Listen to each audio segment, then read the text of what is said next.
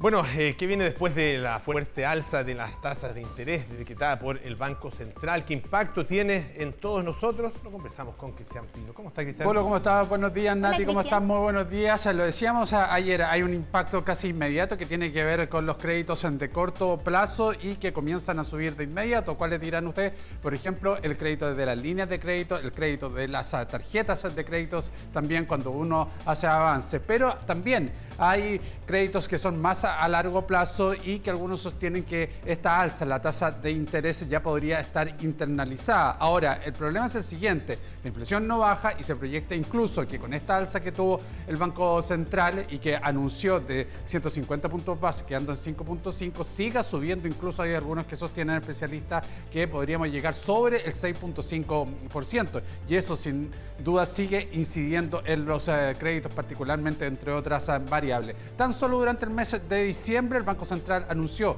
que particularmente en los créditos hipotecarios para acceder a uno de ellos la tasa promedio, promedio fue de 4%, que no se veía hace 14 años ese nivel. Así que son situaciones eh, que hoy día hay que tener presente a la hora de tener una decisión proyectada de compra de una vivienda, tener tal vez la decisión de a lo mejor querer refinanciar o no. Bueno, todo eso lo vamos a conversar con nuestro experto a esta hora, Felipe García, quien es el director general de TINSA Chile, que está junto a nosotros allá. Felipe, ¿cómo estás? Muy buenos días. Muy buenos días, Cristian. Gusto saludarte. Igualmente, Felipe, gracias por estar eh, con nosotros nuevamente. Eh, Felipe, hoy día ya automáticamente la gente tiende a asociar, porque va conociendo además de que este incremento decretado por el Banco Central afecta en el crédito consumo, en el crédito hipotecario. Hoy día, eh, ¿qué puede esperar la gente en cuanto a la tasa de interés proyectando una compra o bien también si quisiera tener algún tipo de refinanciamiento? Por eso es tan importante recordarle a la gente que la tasa política monetaria es un instrumento del Banco Central que utiliza para controlar la inflación, tal como ustedes han dicho en la introducción, pero también es la tasa de referencia para todas las tasas de interés del sistema bancario, entre ellos, por supuesto, las tasas de interés de los créditos hipotecarios. Pero además, lo más importante que es la tasa con que el Banco Central va a prestar o recibir dinero desde los bancos. ¿Qué significa esto? Cuando las tasas del Banco Central están más bajas, lo que le está diciendo el Banco Central a los bancos es, yo voy a recibir su dinero a una tasa más baja, pero también voy a prestar a una tasa más baja. ¿Qué pasa eso? Que dinamiza el mercado y lo activa, ya que como funciona el sistema financiero, eh, los bancos reciben a una tasa y prestan a una tasa mayor. Esa diferencia es el margen o utilidad que llamamos el spread bancario, que es básicamente cómo funciona el sistema bancario. ¿Qué pasa cuando la tasa del Banco Central, la TPM, es más alta? En el fondo lo que hace el Banco Central es desincentivar el gasto y incentivar el ahorro en los bancos. ¿Por qué? Porque les está diciendo, yo voy a recibir el dinero de ustedes a una tasa más alta, pero también se lo voy a prestar a una tasa más alta. Por lo tanto, los bancos tienen que subir las tasas para poder conservar ese spread o ese margen del sistema financiero. Esa es la razón por la cual las tasas de los créditos hipotecarios suben al momento que la TPM también sube.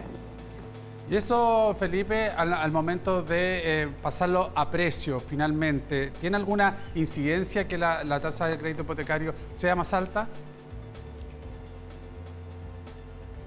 A ver, la construcción de precios en el mercado inmobiliario tiene dos, factores que son los más importantes. Uno, que son los costos, y otro, que es la utilidad que quieren generar las inmobiliarias.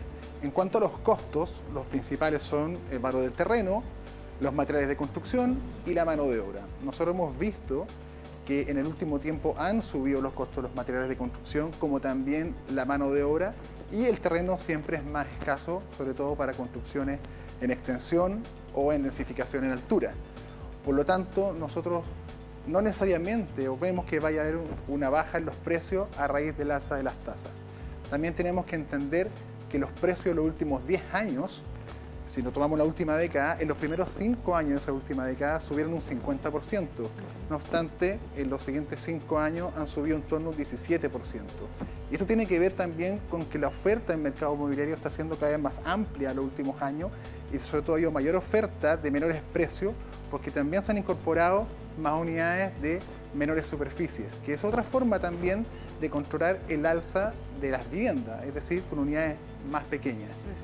Nosotros que podemos ver probablemente en lo que resta en adelante tres fenómenos, por ejemplo. Lo primero, que las unidades de entrada pueden disminuir sus tamaños para controlar el precio de esas unidades más pequeñas, que es lo que pasa en las grandes eh, ciudades en el mundo, las más demandadas, digamos, eh, que las unidades son más pequeñas para poder controlar el alza de precio.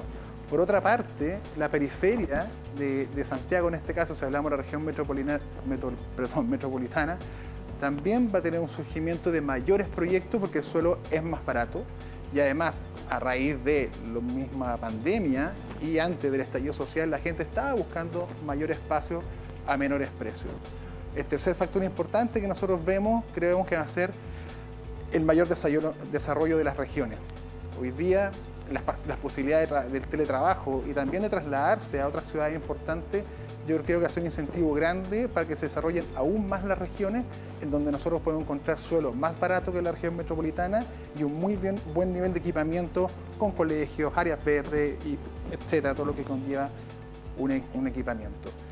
Eh, en el caso de la región metropolitana también tenemos que entender que el stock no es tan alto porque venía controlado por la baja que hubo de proyectos durante la pandemia. Recuerda que con la cuarentena no se podía construir o no podían desarrollarse todos los proyectos que estaban en construcción y eso controló el stock. Entonces ahora, ante una baja de venta, también tenemos un stock mucho más controlado, sobre todo lo que es en entrega inmediata. En entrega inmediata estamos viendo un 8% todavía. Por lo tanto, también hay un control del stock y también hay un control de los nuevos ingresos de proyectos que también regulan el precio de, la vivienda. Felipe, em, buenos días. Pensando también no solo en el sector em, inmobiliario, sino también en lo que pedimos créditos en general. Pasó recién Navidad, se viene marzo, mucha gente usa especialmente las tarjetas de crédito para financiar muchas cosas. ¿Cuál es la recomendación entendiendo esta nueva alza y lo que viene a futuro?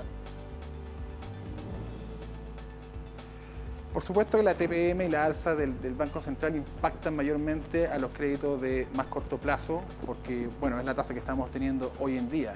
En el mismo, las mismas eh, alternativas que ofrece la banca para el crédito hipotecario, que son tasa fija, tasa variable y tasa mixta, reconocen esta realidad.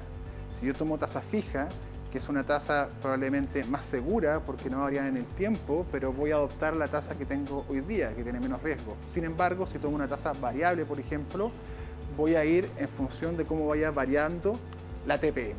Es decir, hoy día podría ser lo más recomendable tomar, salvo depende del optimismo o pesimismo de cada persona, pero hoy, ante la situación que estamos viendo, podría ser recomendable tomar una tasa variable en la esperanza que en el futuro esta tasa del Banco Central baje. En el caso de las, tarjetas de crédito hipotecario, están directamente, como son a corto plazo, directamente conectadas a la tasa de política monetaria.